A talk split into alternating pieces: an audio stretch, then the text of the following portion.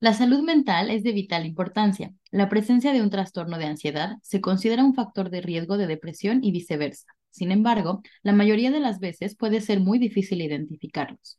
Nuestra invitada de hoy nos aclara nuestras dudas sobre estos trastornos y nos ayuda a diferenciarlos.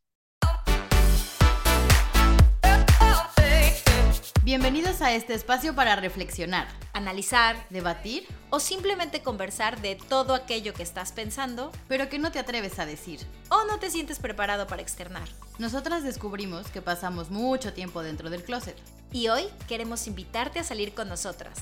Esto es El Closet.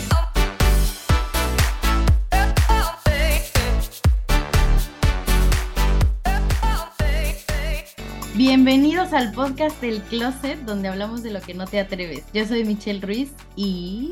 Y yo soy Estivalis Ruiz.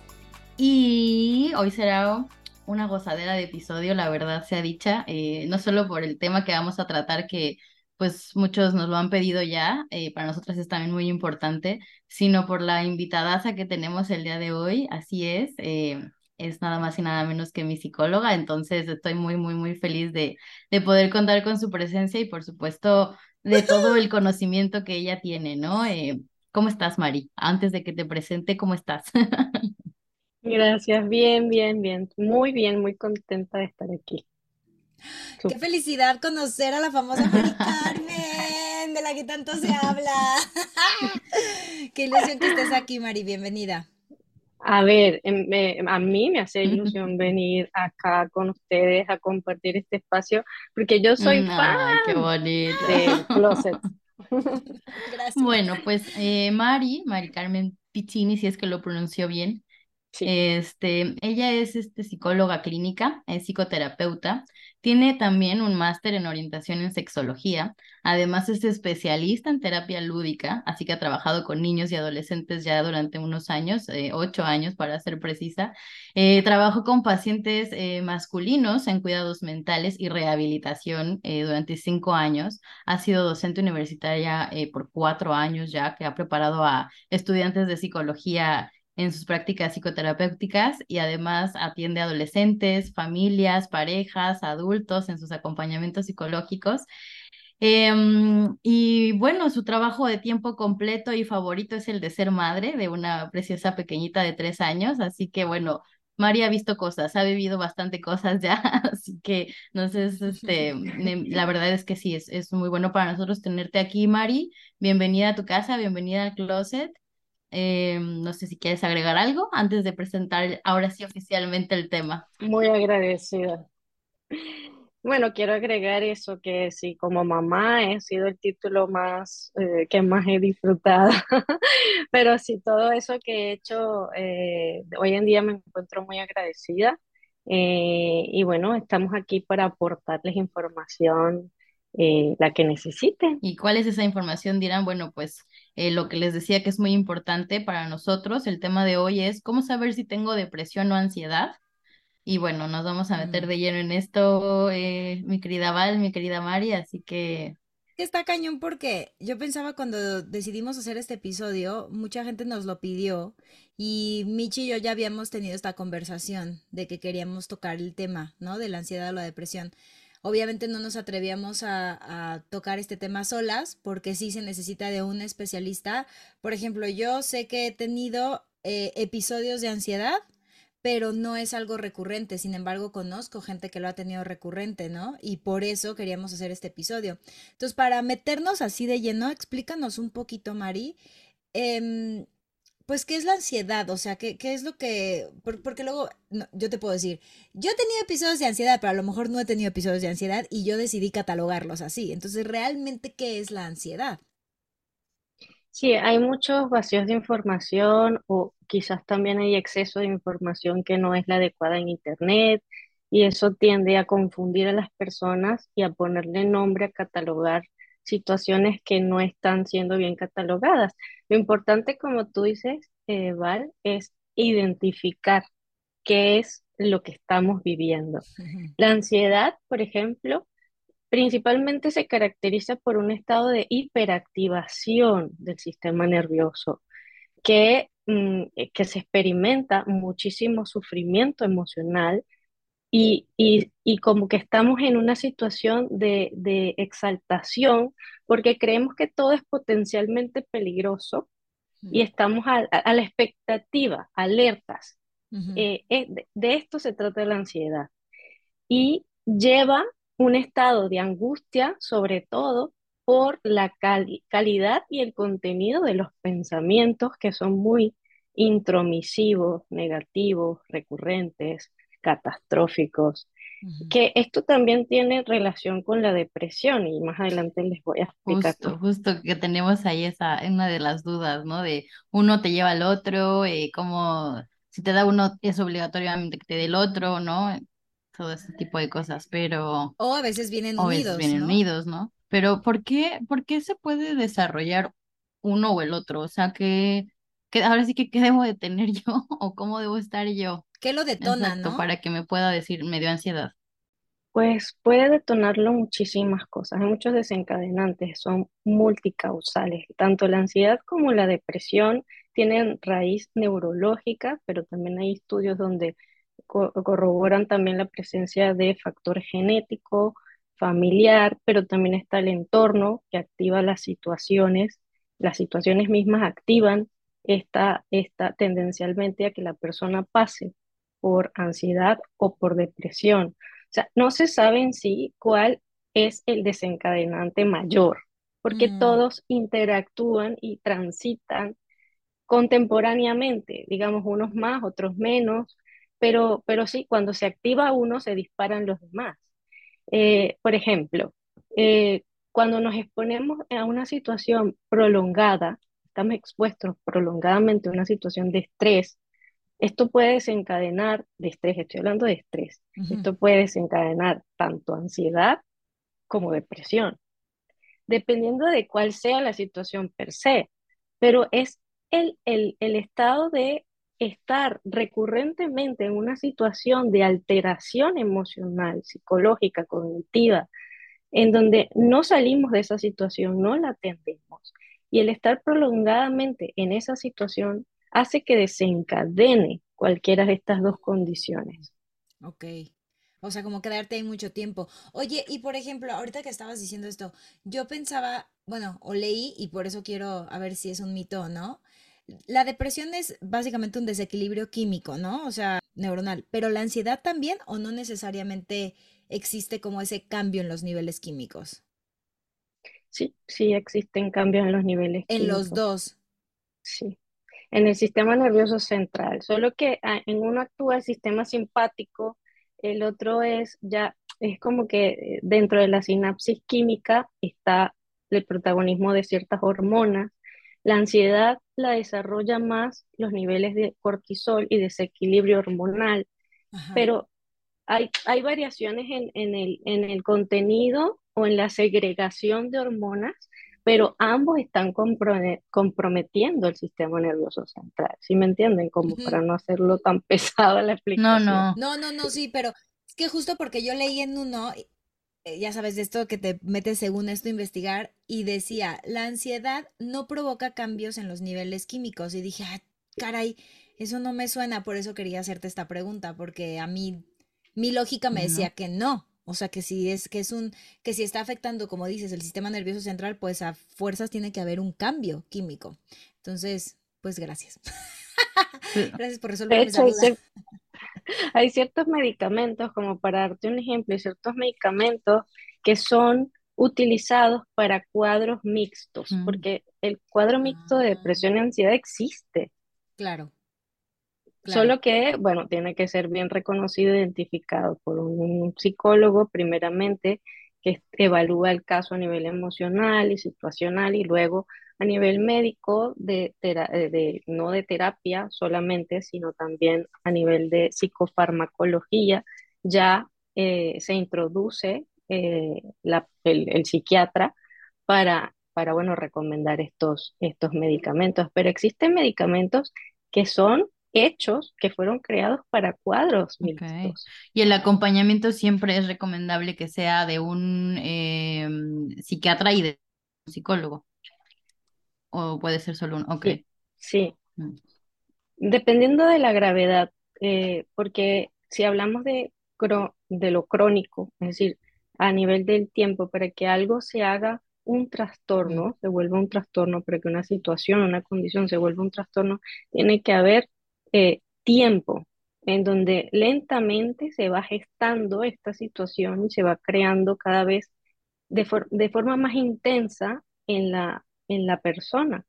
Y todo se va afectando, o sea, se va perdiendo, eh, se van perdiendo situaciones de, de eh, habituales, cotidianas. Esto, eh, esto es lo que llama más la atención al inicio, ¿no? Que ahí vamos a ir viendo cómo detectarlo. ¿Tú crees ahora que se ha disparado más la ansiedad y la depresión en estos últimos años que antes? Sí, sobre todo por un fenómeno que hoy en día se conoce como el exceso de productividad. sí. Justo hablamos de eso en, un, en uno de los episodios pasados, que últimamente somos esclavos de la productividad. De hecho, también eh, ahí fuiste cauteada, querida María, así que tu conocimiento llega a, a todos. Me alegra mucho eh, la, productividad es algo que preocupa constantemente. Entonces, lo que te decía con la exposición prolongada a situaciones estresantes, yo estoy en una atmósfera, en mi trabajo, en mi familia, en donde todo habla de productividad, en donde quien hace más es mejor, no hay una pausa.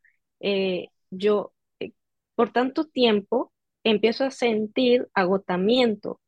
Este agotamiento nos lleva a debilitar Dos cosas. En la ansiedad se debilita la satisfacción. Okay. La satisfacción, el disfrute de las situaciones. Estoy tan preocupado, tan, pero tan preocupado por todo y tengo miedo generalizado que no disfruto nada. Ni siquiera cuando mm. lo logro, que ya lo logré, estaba pensando en el futuro, llegó el futuro, lo lograste, tienes pareja, por ejemplo. Ay, me preocupa no tener pareja. O llegar a tal edad y no tener hijos, qué sé yo. Entonces, cuando llega esa situación y lo tienes, o sea, lo lograste, lo conseguiste, aún así no lo disfrutas, porque estás en constante estado de alerta, preocupación e incertidumbre.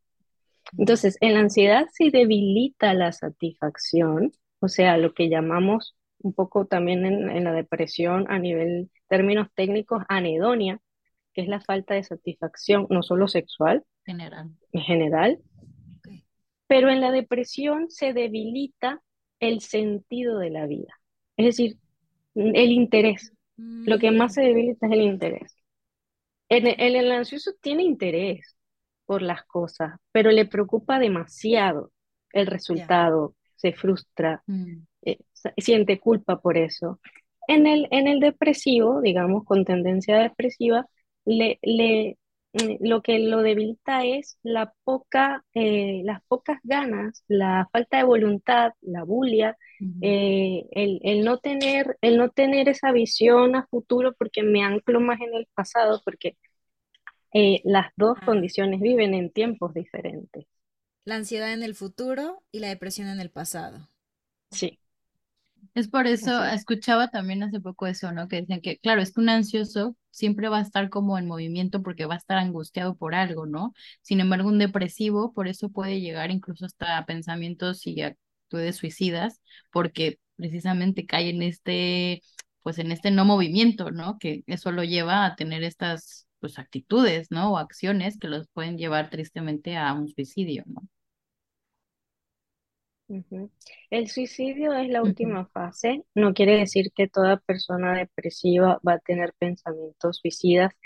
No quiere decir que las personas en general, sin importar que tengan una condición, tengan en algún momento de su vida algún pensamiento suicida, porque está determinado que el ser humano eh, en algún momento de su vida, sea en la adolescencia, en la infancia traumática, abusiva, puede ser, o en la adultez mm, con, con, baja productividad o quizás con fracasos continuos, en algún momento siempre hay un espacio para, ¿sabes?, tener pensamientos suicidas o relacionados a la muerte.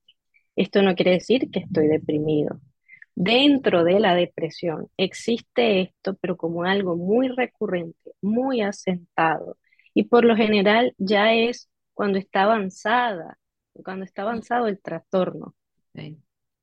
Y eso me imagino que es también cuando lleva mucho tiempo. A mí me, Ay, eh, no sé si supieron de este último caso del de Twitch, el, el que trabajaba con Ellen DeGeneres, mm. em, que era un bailarín que mm. estaba en So You Think You Can Dance y luego empezó de DJ y tenía una familia y todo. A mí, la verdad es que me choqueó mucho porque me he dado cuenta que mucha de la gente depresiva no se le nota, o sea, es gente, no es que estén encerrados necesariamente en su casa, ¿no? Y tristes y luego al día siguiente se suicidan, o sea, es gente que sí sigue con su vida y a mí eso me, me generó mucha, pues mucha duda de cómo puede ser que esta persona que aparentemente, ¿no? Está bien. Muy bien en el mundo, de un día a otro pues decidió irse y fue, fue súper sonado y estuvo, estuvo feo porque él con cuatro hijos. Y así como este caso, muchos, sobre todo en el medio artístico, cuando vemos que una persona tiene un papel, que tiene que actuar de una forma, que vive de su apariencia y que esto es una carga además, no, no es algo fácil de hacer. Y tiene que vivir y sufrir en silencio. Pero no solo ser artista, estar en el medio artístico te lleva a vivir esto en silencio por aparentar. Es que el día a día, hoy por hoy, eh, no manifestamos las emociones. De hecho, no sabemos leerlas. Hay carencia de lectura emocional. No atendemos las emociones. No sabemos llamarlas incluso, ¿no? O sea, nombrarlas. Y de hecho le restamos valor, ¿no? Bueno, mm, eh, puede ser que no esté deprimida o sí, o es solo tristeza, o hay quienes exageran y todo lo contrario, dicen, estoy deprimida, me puedo suicidar. O sea, lo, importante, lo importante no es autodiagnosticarse, que ese es el punto. El punto es buscar ayuda. Y a veces hay personas en situaciones en donde creen que buscar ayuda es una muestra de debilidad y es todo lo contrario. Eh, no, para nada. Buscar ayuda es un signo de tener fortaleza interna, de tener la capacidad y la responsabilidad afectiva de decir, algo me está pasando, voy a ver a que alguien, o sea, voy a buscar a alguien que me pueda acompañar o por lo menos dirigir en cuanto a lo que estoy pasando, que me diga qué es, cómo es, cómo se trabaja y no vivir eso en silencio, porque entonces acumular es lo que hace que se detonen las cosas y que un trastorno crónico puede llevar a otro. Fíjate que ahorita que diste con una palabra súper importante, acumular. Yo tuve unos episodios de ansiedad cuando estaba trabajando en una obra porque vino de una ruptura. La verdad es que yo nunca he sufrido de ansiedad como tal, pero me pasaba que, justo como dices, yo creo que la combinación del estrés eh, de tener que llegar a trabajar, de tener que enfrentarme a esta persona o a varias personas que no quería enfrentarme, de tener que hacer bien mi trabajo, ¿no? De dar el 100% en el escenario, me llevó a un estado en el que como cuatro ocasiones me tuve que salir corriendo del escenario porque no podía mm. respirar. De, pero en mm. loca, así loca de desvístanme, porque, o sea, ay no, yo me sentía súper dramática cuando hacía eso, y digo, obviamente ahí busqué ayuda porque dije, esto no es normal, no me puede estar pasando esto, yo nunca he sido una persona ansiosa y venía justo eh, vinculado con la depresión de que me habían dejado, ¿no? Eh, de que había tenido una ruptura amorosa junto con todo lo que estaba viviendo ahí. Y, pero tienes razón, ¿eh? yo realmente, yo creo que si yo no hubiera buscado ayuda en ese momento, hubiera sido muy difícil salir porque aún así con todo y ayuda con un psicólogo, me tomó dos años poder como eh, volver a, encontrar ese centro que necesitaba. Pero, son más los años que se pierden eh, en angustia y en, y en sufrimiento y dolor emocional cuando no se busca la ayuda. Yo siempre le digo a mis pacientes, el día que tú decides hacer un primer encuentro y atender tus propias emociones, ese día ya empiezas a sumar las posibilidades de salir de allí. Mientras más tiempo dudes de buscar ayuda, más internalizado va a estar el problema, o sea, se va haciendo más profundo, se va a ir cavando, va a ir cavando, va a ir cavando, acumular, hace que cuando vayas a sacar la situación, cuando vayas a tomarla en las manos, va a tener más contenido, va a tener más carga. Si tú dejas de acumular y por muy pequeño, eh, cuando está pequeño o mediana la situación, tú dices, esto no forma parte de mis principios, mis valores, mis hábitos, mi comportamiento. O sea, yo no soy así. ¿Qué me está pasando? Tú ya sabes que ahí tienes que, eso te tiene que llamar la atención, se encienden las alarmas y dices, bueno, entonces voy a buscar a alguien que sí sepa y que me diga, pues, ¿qué es esto? y que hagamos algo. Exacto. Claro, También para llegar ahí necesitas ya conocerte, aunque sea un, un gran porcentaje, ¿no? Porque, como dices, si no te das cuenta o te das cuenta, pero lo dejas pasar, eh, no, no como va, ¿no? O, por ejemplo, a mí también me pasó, ¿no? Que me empezó a dar una, un ataque de pánico y en la vida me había dado uno y es como, esto no está bien, pero si no levantas la mano, ahí es donde te puedes ir a otros trastornos o te puedes hundir en una depresión severa, ¿no? O sea, al final creo que lo importante es entender eh, en qué momento debes pedir esta ayuda, ¿no? Porque como lo decías hace rato, entre eh, me da pena, eh, yo solo no, no, no valido mis emociones o lo que sea, no me, no me atrevo a levantar la mano y a pedir ayuda, ¿no? Así Oye, yo leí que los trastornos de ansiedad son más frecuentes en mujeres. ¿Eso es verdad? Pues, pues sí. no, está bien, está bien. O, o, las mujeres son las que participan más en las estadísticas, o somos las que sí contestamos. Exacto. Sí, sí, sí. Eh, eh, en las mujeres, porque las mujeres obviamente también exponen más fácilmente las emociones. Es decir, las mujeres tenemos la propiedad de eh, hablar de los sentimientos y detectar a tiempo ciertas cosas cuando no están siendo normales. Entonces, no se trata de que los hombres tengan menos probabilidad, es que las mujeres tienden a manifestarlo más. Claro, tienden a expresarlo. sí. Pero creo que ambos tenemos las mismas probabilidades, tanto los hombres como las mujeres, de, de, caer en cualquier situación como esta. La, la, cuestión es que no se haga patológica.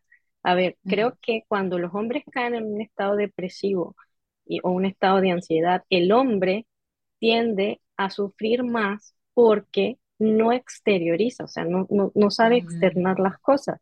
Entonces es más intenso para el hombre que para la mujer. No importa la cantidad. Aquí hablamos también de intensidad, también hay que ver eso, eso no lo marcan las estadísticas. Fíjate que es curioso porque yo en teatro últimamente, bueno, yo antes cuando trabajaba en teatro no, casi no se veían, o bueno, yo no había tenido contacto con estos casos de ansiedad hasta que me pasó a mí, pero ahora que estuve viviendo en España, curiosamente, oía de muchos casos de ansiedad. Eh, ya sabes, escuchas el típico, está de baja por ansiedad, ¿no? Y justo a nosotros nos pasó un caso con una chica, me dio un poco de tristeza porque ella era uno de los personajes principales. Nuevamente, ¿no? El mismo caso, el estrés, la presión, yo creo de querer hacerlo bien, que como dices, no necesariamente tiene que ser con los artistas, puede ser en cualquier trabajo, o sea, ese estrés y ella se tuvo que ir porque mm, dice que le daba mucho terror eh, no hacerlo bien y la obra en la que nosotros estábamos, estábamos parados mucho tiempo en el escenario. Entonces a ella decía que le generaba miedo desmayarse, o sea, empezó a tener estos pensamientos de me voy a desmayar, no voy a aguantar, eh, no voy a poder seguir, ¿qué pasa si no puedo cantar bien? Y pudo regresar para la segunda temporada, eh, se atendió obviamente, o sea, fue un caso de me tengo que atender, porque si no, pues no voy a, o sea, imagínate algo que te gusta hacer tanto y que de pronto, pues te des cuenta que por este trastorno, si se puede llamar así, ya no puedes hacer lo que te gusta, ¿no? Em, y al final, bueno, ella afortunadamente pudo regresar, no pudo regresar al 100, o sea, regresaba un par de funciones porque no sé si es esta situación en la que te ves parada, ya sabes, en ese mismo lugar, todos los recuerdos que tienes, ¿no? O sea, como las conexiones que haces con los olores, con los sonidos, con lo que ves, que le volvía a detonar a veces. Entonces aguantaba dos funciones y luego descansaba. Y eso, eso me lleva a, los disparadores, ¿no? O sea, así te iba a preguntar, Mario. O sea, ahí, por ejemplo, en que ya se había tratado y tal, pues qué fue lo que, lo que le disparó volver a sentir esta ansiedad y decir, no, mejor regreso al 50%, ¿no? Allí es donde hay que eh, escudriñar bien, porque a veces, mm. como dice Val, un olor, un aroma, algo, un color, eh, una situación, un escenario, escenario me refiero al escenario de la vida misma. O sea, el, tener que exponerse ante algo que quizás tú lo habías dejado en el recuerdo o no ni siquiera lo recordabas, eso generó una, una raíz en un trauma que no se ha liberado. Entonces, ¿qué, qué hacer en este mm, punto? Yo diría, no es dejar de hacer lo que ama. Como una persona se retira de, de, de, su, de su medio porque desarrolló una complicación como la ansiedad o la, o la mm. bueno, la ansiedad en este caso. Eh, no es que esté haciendo algo que no le gusta, no, porque evidentemente eso es lo que ama hacer. Es que eso que está haciendo está conectándose, o sea, por debajo de la mesa, muy, muy a lo profundo, eh, con algo que activa esa situación eh, de ansiedad que quizás ni ella ha visto y por eso hay que, que empezar a armar rompecabezas con, con, con, con, mucha, con mucha calma, con mucha objetividad, con mucha profundidad eh, y, y, empezar a ver qué es lo que pasa para que no tengas que renunciar a lo que realmente te gusta, porque no es eso, no es el escenario. Claro, es que eso se me hizo algo más fuerte porque además supe de otras personas, también en otras obras, que también era de stand de baja y yo pensaba, qué, qué fuerte, ¿no? Que te tengas que dar de baja, o sea, que de alguna manera, como dices, están renunciando a aquello que les gusta y pues no tiene que ser así. Pues dependerá, ¿no? O sea, como dijo Mari, no es como tal el escenario, ¿no? O sea, esta chica no sé qué recordó inconscientemente que la hizo sentir eso, ¿no? O sea, al final, que yo sé que no hay una regla, ¿no? De decir, claro, los disparadores son de o sea, puede surgir por esto, por esto, ¿no? Pero sí tener como la capacidad de poder incluso detectarlos, que son obviamente solo con ayuda, pero no sé si hay ahí por ahí algo que nos puedas decir de los disparadores eh, que nos llegan a generar esto. Los disparadores tienen distintas, eh, digamos, apariencias o, se determinan en categorías diferentes. Por ejemplo, hay disparadores que son, que se ven, o sea, que tú los, los visualizas con facilidad, pero mm. otros que no, que forman parte de una historia que está bien mm, arraigada y que quizás tú no has visto. Por ejemplo, eh, te voy a dar un ejemplo básico. Una, una persona que decide hacer un examen para entrar a una universidad, un estudiante y se esfuerza mucho por entrar a la universidad y hace todo lo posible por tener buenas calificaciones y por obtener su lugar. Esta persona vive un estado prolongado de estrés, supera esto, no quiere decir que esté en ansiedad o que tenga un trastorno desarrollado, supera esto, ¿verdad? Luego va a un trabajo en donde las exigencias son más o menos, la, la intensidad de la exigencia es más o menos la misma que aquella que él se, se puso o se impuso cuando estaba queriendo entrar a la universidad. Entonces, es algo que quizás temporalmente está muy distante en cronología y que no tiene, que no, el cerebro no conecta, o sea, que tú sí que no has hecho una conexión real y, y, y que lo olvidaste, entonces tú empiezas a sentir, bueno, ¿qué pasa? Porque yo en este trabajo me siento así? Y esto te lleva a un recuerdo, o sea, la conexión está, pero no es evidente. Entonces, es, esa misma intensidad, porque sufriste tanto en conseguirlo que en este trabajo estás haciendo cosas muy parecidas a nivel de comportamiento y de exigencia interna que te llevan a conectar un evento con otro de manera inconsciente. E incluso puede ser en distintos ámbitos, ¿no? O sea, me refiero a algún trigger que viví quizás en una relación de pareja, pero se me dispara en una relación de amistad o en alguna situación laboral. ¿no? Así puede darse así. Okay. Es decir, por ejemplo, si esta persona es actriz, no tiene nada que ver con la actuación, puede que tenga que ver con el personaje, incluso con, con el, la contrafigura o con alguien que eh, dentro del escenario que le recuerda o una línea dentro de lo que tiene que decir, o sea, una palabra, cualquier cosa puede ser un detonante dentro de la ansiedad y la depresión, de hecho de cualquier trastorno. Es que, es que eso está bien cañón, oye, porque es lo que siempre decimos aquí, ¿no? Es que sí es bien importante sentarse y pues escucharse y conocerse, porque creo que solo así es cuando te puedes dar cuenta que te están sucediendo estas cosas, o sea, sin, con ayuda obviamente de alguien, pero como dice Mitch, para llegar a la ayuda, primero tienes que reconocerlo. Sí, total. no, sí hay que cuidar mucho nuestra salud mental. Como todo. Como, todo, como la física, así como, como nos dedicamos a hacer ejercicio, a comer bien, también nuestra salud mental forma parte de eh, de lo importante, de las prioridades, pero lo dejamos a un lado porque decimos, no, yo estoy bien, yo le estoy pasando eh, chévere, diría yo, en, mexicano. venezolano, padre, padre en mexicano, no todo, todo, todo, sí, sí. Eh, o sea, mm, me refiero, no veo porque tengo que mantener una, sufro en silencio, mantengo una apariencia, no atiendo mis emociones a tiempo, estas se acumulan y luego ya explota como una olla de presión. Sí. En ese sentido, Mari, ¿qué, qué no es ansiedad, no? Porque así empezaba un poco Val diciéndote eh, con, el capítulo, ¿no? O sea, yo es que tengo ansiedad, ¿no? Hay mucha gente que dice, es que sufro de ansiedad y no sé qué, tengo ansiedad y luego ves distintos como cuadros de ansiedad y dices, tú no tienes ansiedad, ¿no? O sea, tú eres un dramático o, estás estresado o, te gusta la atención o todas las anteriores, ¿no? Entonces, ¿qué no es ansiedad, no?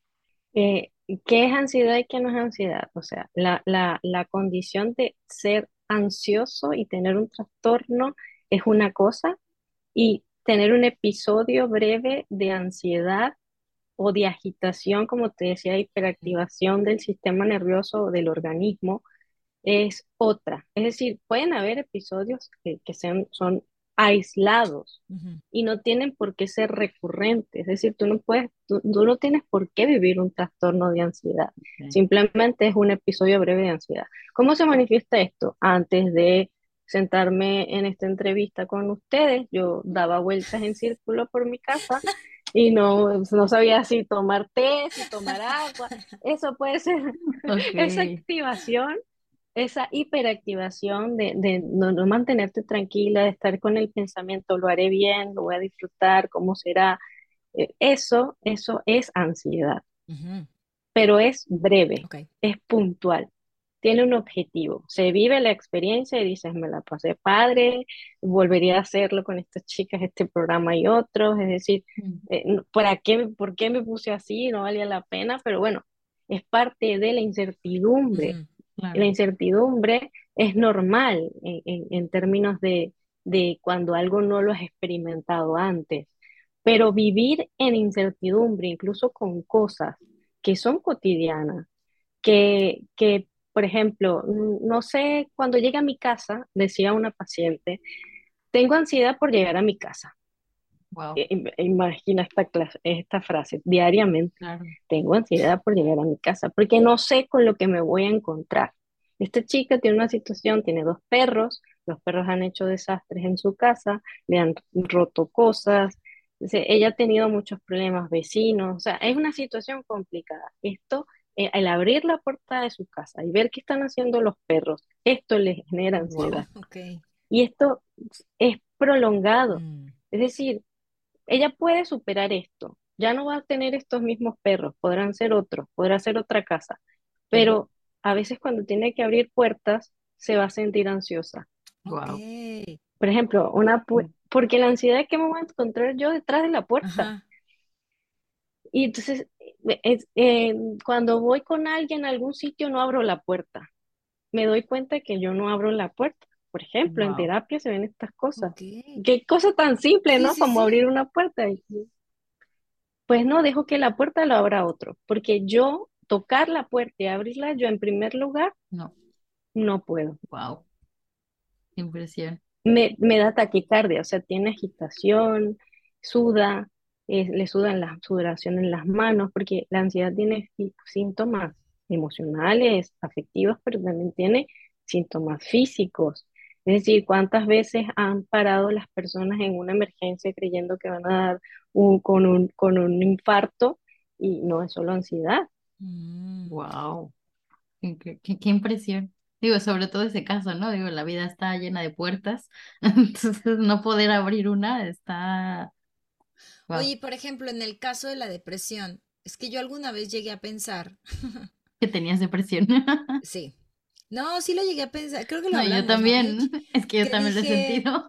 No sé. O sea, hay días que estoy caminando y digo, no sé si justo porque yo intento ser muy positiva en la vida en general. O sea, y me pasan cosas y digo, bueno, es la vida, no pasa nada. Y me enojo un momento, ¿no? Eh, o siento tristeza y luego ya voy para adelante. Pero eh, hace unos meses me pasó, no es la primera vez, que lo he llegado a pensar así de, ¿no estaré deprimida y no me estoy dando cuenta? o sea, em, ¿eso puede pasar? Ya sé, es una pregunta extraña, pues es que no sé, no sé cómo formularla, perdón. No, pero es que te entiendo porque me ha pasado lo mismo. Es que creo que ni en mi cabeza está bien formulada, ¿sabes? Eh, pero sí, es esta sensación como de que de pronto me pega y digo, ay, güey, a lo mejor estoy, de, estoy deprimida y no me he dado cuenta. Claro, y típico que lo googleas y dices, sí, estoy súper deprimida. sí. Sí, pero solamente un 28% tiene una depresión mayor de la población, es decir, eh, mm, lo que tenemos comúnmente, eh, esos estados de tristeza profunda no tienen por qué ser depresión, porque una depresión se dé, el organismo tiene que acostumbrarse a la segregación de ciertas hormonas, que luego tienes que buscar un inhibidor selectivo de serotonina, por ejemplo, eh, para que puedas controlar eso, porque el estar en una situación durante mucho tiempo, como te decía, hace que segreguen ciertas hormonas. Por ejemplo, el cortisol. Voy a hablar del estrés. Cortisol. Altos niveles de cortisol que están intoxicando nuestro organismo. Cuando nos desintoxicamos, o sea, cuando baja el cortisol, el cuerpo no es que se relaja, empieza a tener reacciones. Igual con los estados de tristeza. Mientras más eh, estés metido en la tristeza, más posibilidades tienes de desarrollar la depresión. Pero eso que comúnmente sentimos no es depresión, es una forma muy popular de decir que estamos tristes. O sea, Estivalis deja de ser dramática. o que estamos en un duelo, por ejemplo, una pérdida. también. Sí, pero es como parte del, o sea, no, no es como, es parte del duelo, ¿no? Simplemente que, pues sí, luego te tiras al drama, como dices, y, ¿cómo estás? Pues estoy depre, ¿no? Hasta ya lo dices así, estoy depre. Pues, no, estoy triste, ¿no? Solo que cuídate para no ser depresivo, ¿no? O sea, no caer en una depresión. Es lo que decías tú al principio, Mitch, cuidar las palabras, ¿no? También como, o sea, cómo decimos, ¿no? En vez de decir, ay, sí estoy depre porque todo el mundo lo dice, es no, o sea, realmente reconocer cuál es la emoción que estoy sintiendo y es, no, estoy triste, muy triste, si tú quieres.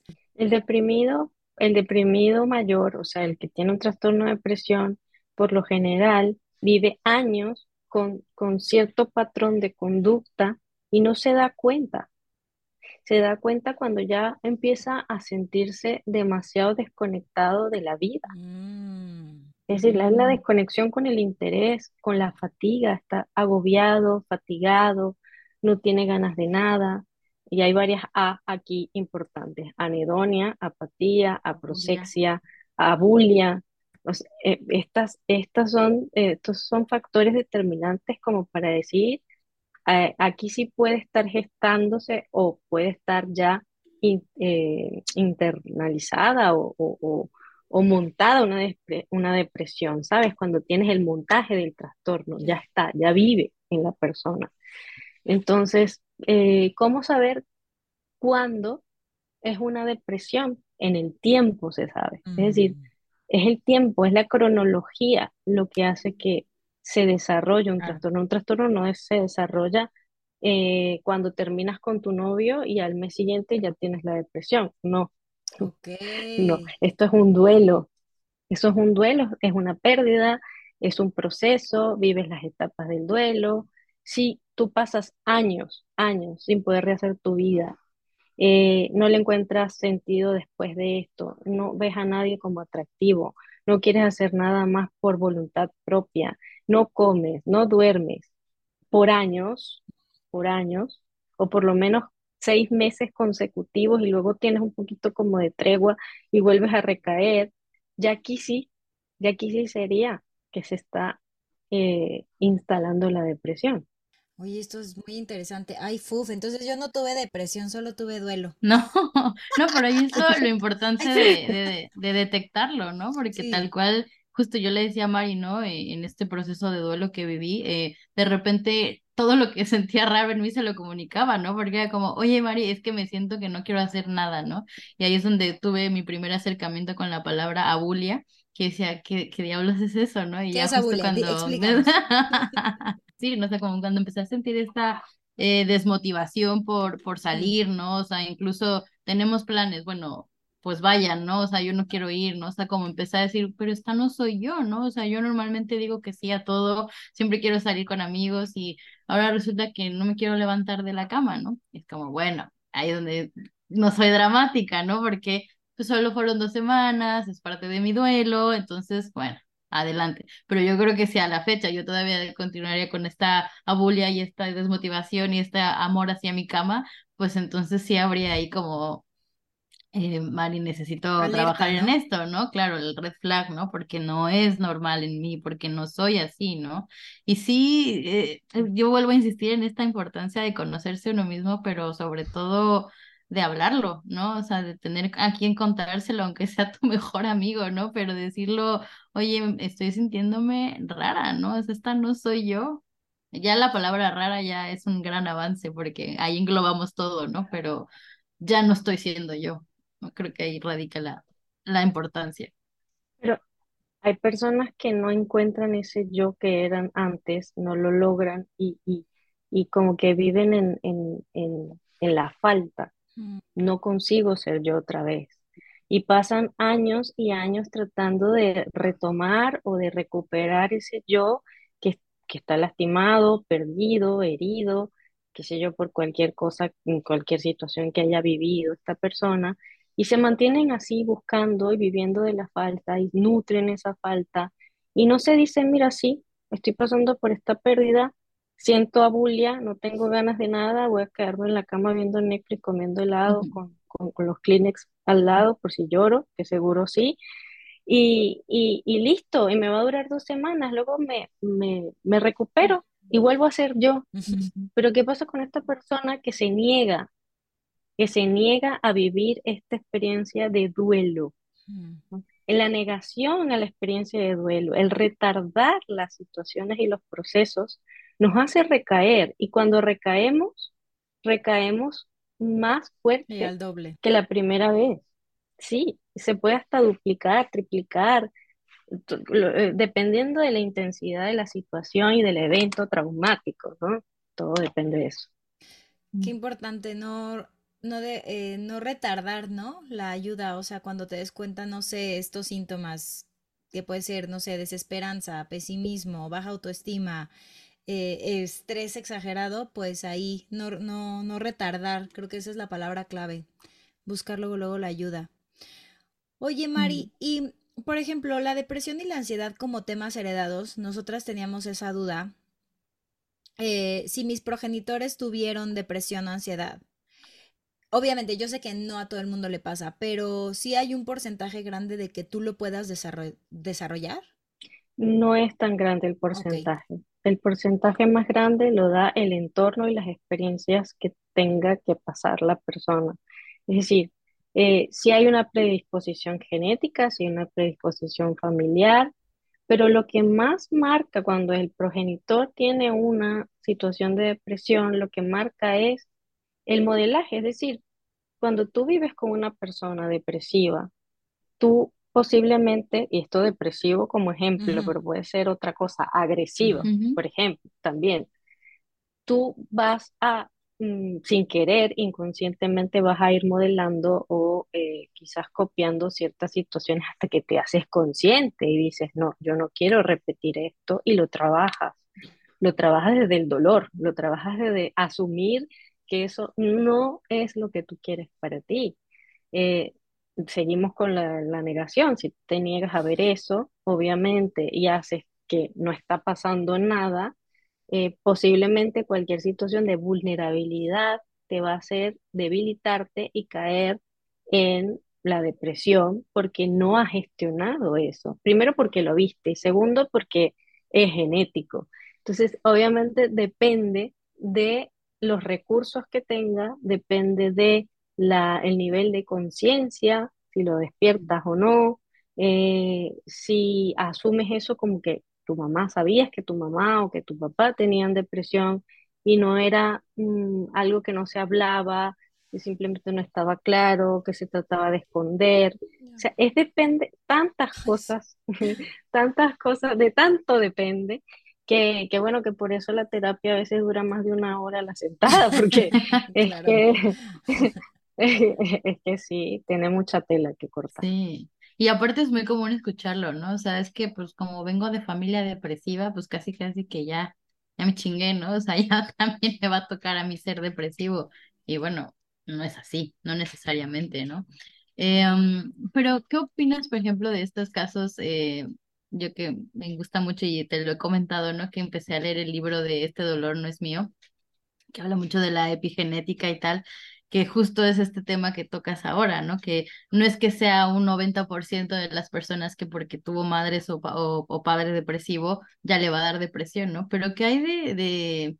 No, no, no me gustaría decir de cierto porque pues cada quien cree en lo que quiere creer, ¿no? Pero ¿qué o qué, o qué unión podría tener este tema más, eh, ya metiéndome un poquito más en este, eh, de los traumas o hechos no resueltos de, de mi papá, de mi mamá, de mi abuela, de mi tatarabuela, ¿no?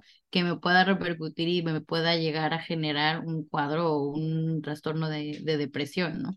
Bueno, esto ya habla también de algo tan, eh, sistémico, espiritual, incluso energético, que no está descartado, o sea, la ciencia misma no lo ha descartado del todo, eh, pero sí, sí, e, e, es, es muy probable que incluso nosotros estemos conectados a nivel energético con personas que no conocemos de nuestra familia, que, que pertenecen a nuestra familia, pero que no tuvimos ninguna conexión con ellas a nivel, en vida.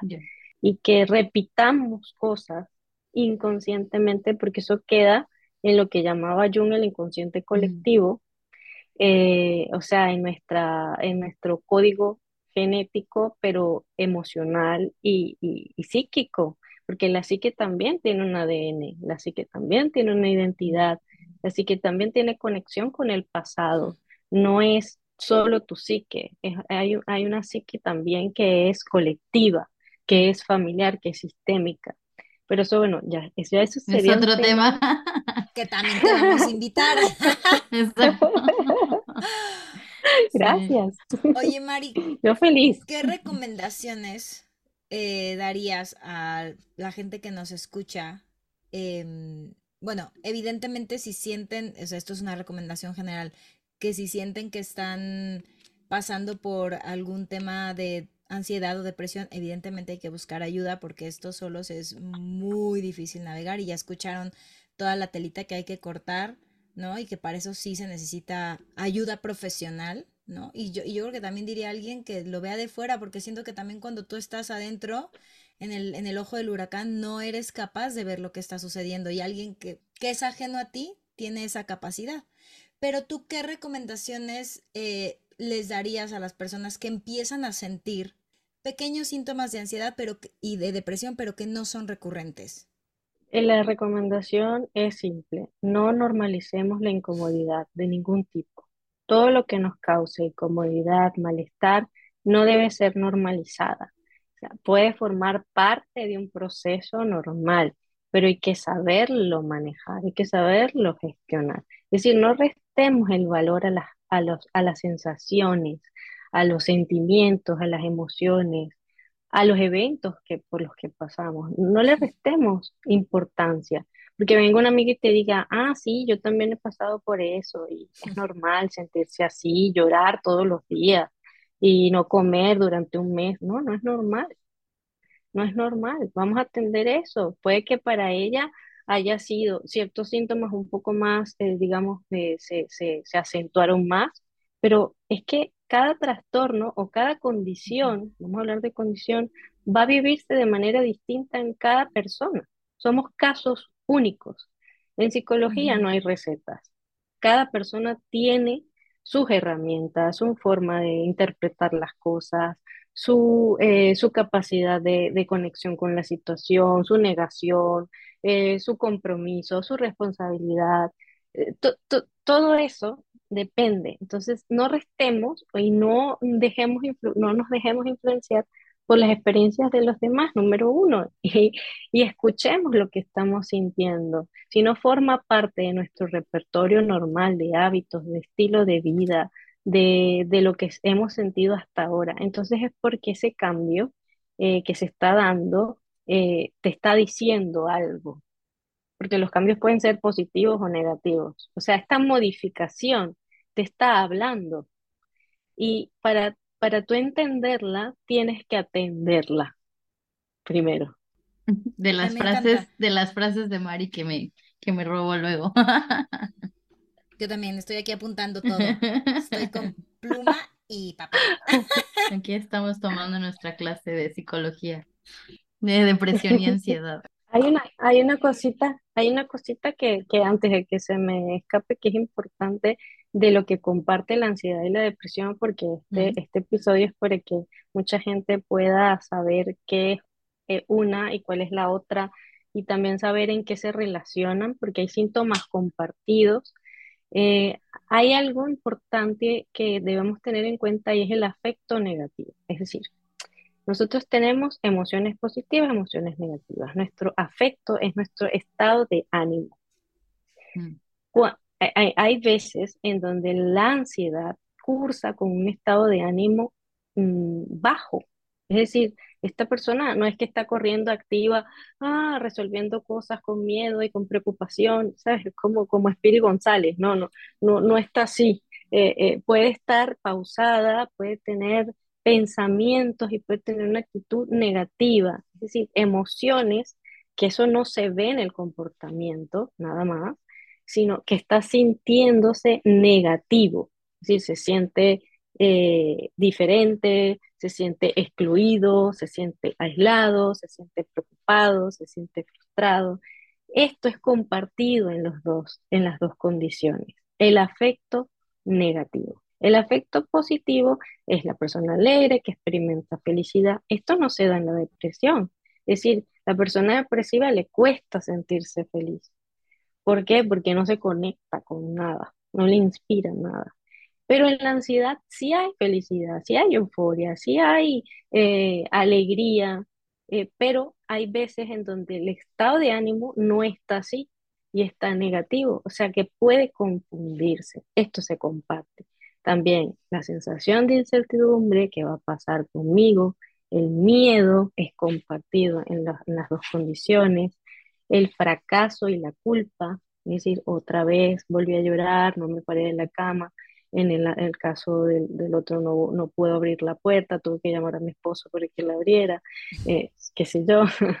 eh, estas son situaciones en donde, o sea, son, son elementos que comparten, pero sobre todo la funcionabilidad o la el funcionamiento, se puede decir de las dos maneras. No estoy funcionando bien. Cuando tengo una condición, cuando algo está pasando en mí, no funciono igual. Y esto tiene que ver con identificar y con la recomendación. Si, si tú estás sintiendo que no está funcionando igual, si tú eh, ibas a trabajar con alegría, entusiasmo, este, te gustaba ir al gimnasio y de pronto un día dejaste de hacerlo y ya no te dan ganas y sientes, te sientes irritable, te sientes que rechazas todo. Este funcionamiento normal ya no está. Entonces, ¿qué te está diciendo? Algo está pasando. Te estás gestando o depresión, o sea, depresión, o sea, ansiedad o estrés, pero estás viviendo una situación que no puedes manejar tú solo. Definitivamente. Y estos trastornos, o no sé si es correcto llamarlos enfermedades, em, ¿se llegan a quitar? O sea, si tienen cura como tal.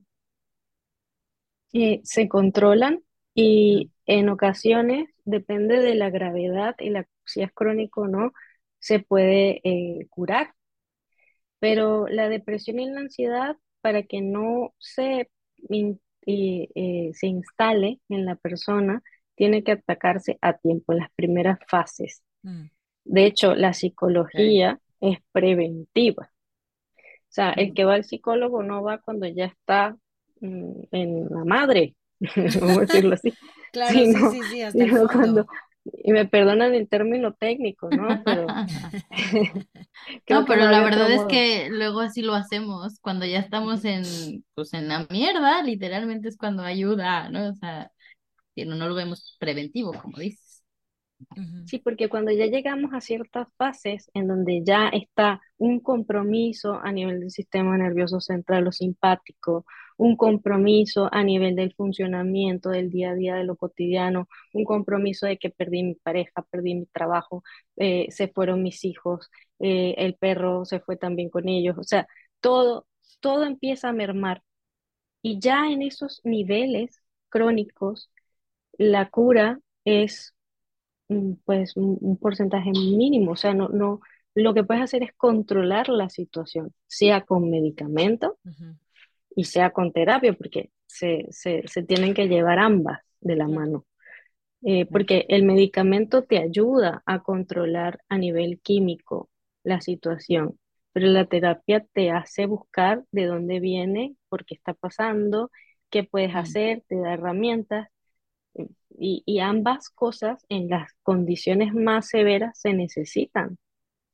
Hay personas que abandonan una por obtener la otra, esperando que, bueno, así va a ser más fácil, más rápido, pero no, lo que hacen es eh, eh, acentuar los, los, los, síntomas negativos y prolongar la situación y hacerla más patológica. O sea, sí dirías que solamente con medicamento, por ejemplo, ¿no? La gente que ya llega a esos niveles y que dice, bueno, voy a tomar antidepresivos, no, necesariamente tendría que haber un acompañamiento. Sí, sí, definitivamente, porque el, el, el psiquiatra se ocupa de una parte, que es la parte química, la parte orgánica, pero acuérdense que tienes, pues, eh, hay síntomas físicos y síntomas emocionales. ¿Qué haces con los síntomas emocionales? Exacto. Eh, no los puedes gestionar tú. ¿Por qué? Porque no estás en el funcionamiento normal, no vas a ser eh, una persona objetiva contigo mismo dentro de un trastorno. No tienes la misma habilidad, estás debilitado, estás pasando por una, por una, por una situación en donde verte, verte no, no, no es suficiente. O sea, te estás viendo por el, por el orificio de una cerradura. No tienes una perspectiva amplia de lo que está pasando contigo y para eso necesitas alguien más que te abra el panorama. Alguien de fuera.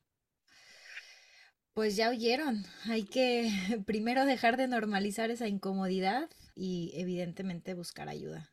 Em, les vamos a dejar las redes de Mari por si quieren ir con ella. Con gusto. Sí, sí, sí. Yo feliz. Pues no sé si tengas algo más que agregar, mi querida Mari, digo, aquí todo oídos. Realmente lo que quiero dejar es eh, que todos, o sea, todos pasamos por situaciones incómodas, todos pasamos por cambios, por malestar, todos tenemos algún pendiente que trabajar, incluso nosotros los terapeutas tenemos que ir a terapia porque no estamos exentos, el médico no deja de enfermarse por ser médico, ¿ok? Eh, eh, el artista no deja de, vivir situaciones, el, actor no deja de vivir situaciones que viven ciertos papeles, o sea, no estás exento a, a vivir eso por ser quien eres como profesional. Es decir, eh, existe mucha gente que es exitosa, altamente exitosa, y que se ve muy bien, pero que está viviendo una depresión o una ansiedad y no puede vivirla o experimentarla abiertamente porque no se puede dejar mm. llevar por eso. Entonces se mantiene como allí sostenido quizás de algo que, que lo impulsa como el trabajo, como el éxito, pero, pero no, no quiere decir que una persona que tú veas altamente exitosa no tenga problemas, es decir, todos. Eh, no, no dar por hecho de que alguien eh, X, tú lo ves feliz, está casado, tiene todo lo que tú planificas, como, como que tú, tienes en la cabeza como una planificación familiar, lo logró todo, según tú, mm. porque hay quienes no, no quieren eso, ¿no? Y son felices así. Entonces, lo logró todo y aún así no estamos exentos de, pasar por situaciones de tristeza, de, malestar, de angustia.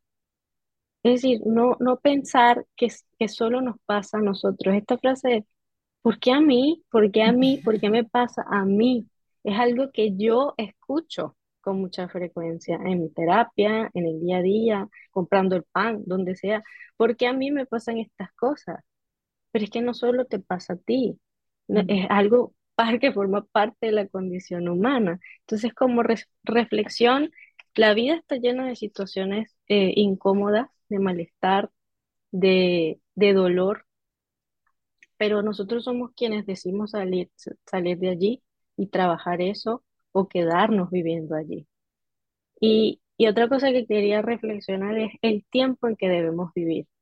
Decíamos que la ansiedad tiene anclaje en el futuro, mm. a nivel temporal. En la depresión en el pasado. Lo que quiere decir que el mejor lugar para vivir es aquí y es ahora. Es aquí y ahora. Sí. Ay, me encanta, Mari. No sabes qué gozo. Uno, haberte conocido. Dos, que hayas venido al, al podcast. De verdad, gracias por haber aceptado la invitación. Gracias por compartirnos todo lo que sabes. Este, para mí ha sido así, me ha abierto la mente a muchas cosas, me ha hecho reflexionar mucho escucharte. Eh, gracias de verdad por tus, por compartir tus sabias palabras con nosotros y con lo, con los que nos escuchan. Queremos que Ay, qué importante. Es muy importante para mí escuchar decir eso y de verdad yo comparto la alegría y el honor de, de estar aquí con ustedes porque ustedes son las chicas que yo escucho los martes sin, falta. Y mi, y mi podcast favorito. Así que ah. gracias por el espacio.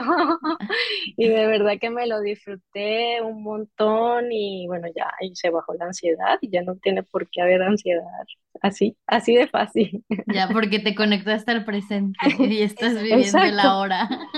Me lo disfruté, me lo disfruté mucho, me lo disfruté mucho. Ah, a ver cuándo nos encontramos en persona. ¿Eh? Seguro que, sí, ojalá que pronto. Que quienes no lo saben, Mari está en Italia, es una cosa curiosa, ¿no? Ella es venezolana, eh, una venezolana en, en Italia, pero, pero está ahí y da obviamente consultas eh, en todo el mundo, así que les dejaremos la, su información, como dijo Val, por si la quieren contactar, no importa si están de este lado o del otro lado del charco, que Mari los podrá acompañar en su proceso. Sin problema, desde la comodidad de donde estén. Exacto. Bueno, chicas, gracias, gracias. Muchas gracias, Mari. Un placer y gracias a todos por escucharnos un martes más. Nos vemos la próxima semana. Esto fue El Closet. Closet. Chao.